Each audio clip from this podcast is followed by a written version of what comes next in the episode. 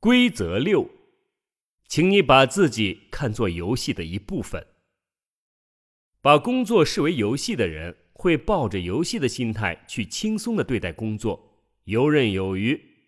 相反，那些对什么都较真的人，既束缚了自己，又让自己难堪。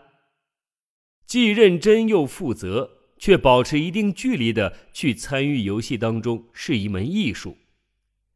要争取胜利。但是不要作茧自缚，请你不要忘记，工作的确很重要，但它首先应该成为一个很好的爱好，一个能给你带来乐趣的爱好。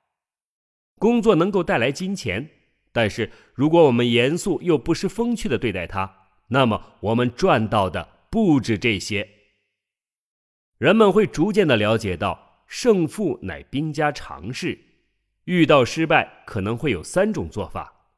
一原地不动，二虽然很吃力的站了起来，却隐秘在芸芸众生之中。三你会去学习，去寻找失败中的教训，然后上升一个新台阶。成功人士能够从每次打击中学到积极的事物。他们之所以能够做到如此，是因为他们把自己看作游戏的一部分。请发展自己的能力。坚持学习，训练自己，设立一个远大的目标，然后你才能顺风顺水，达到流畅忘我的心流体验。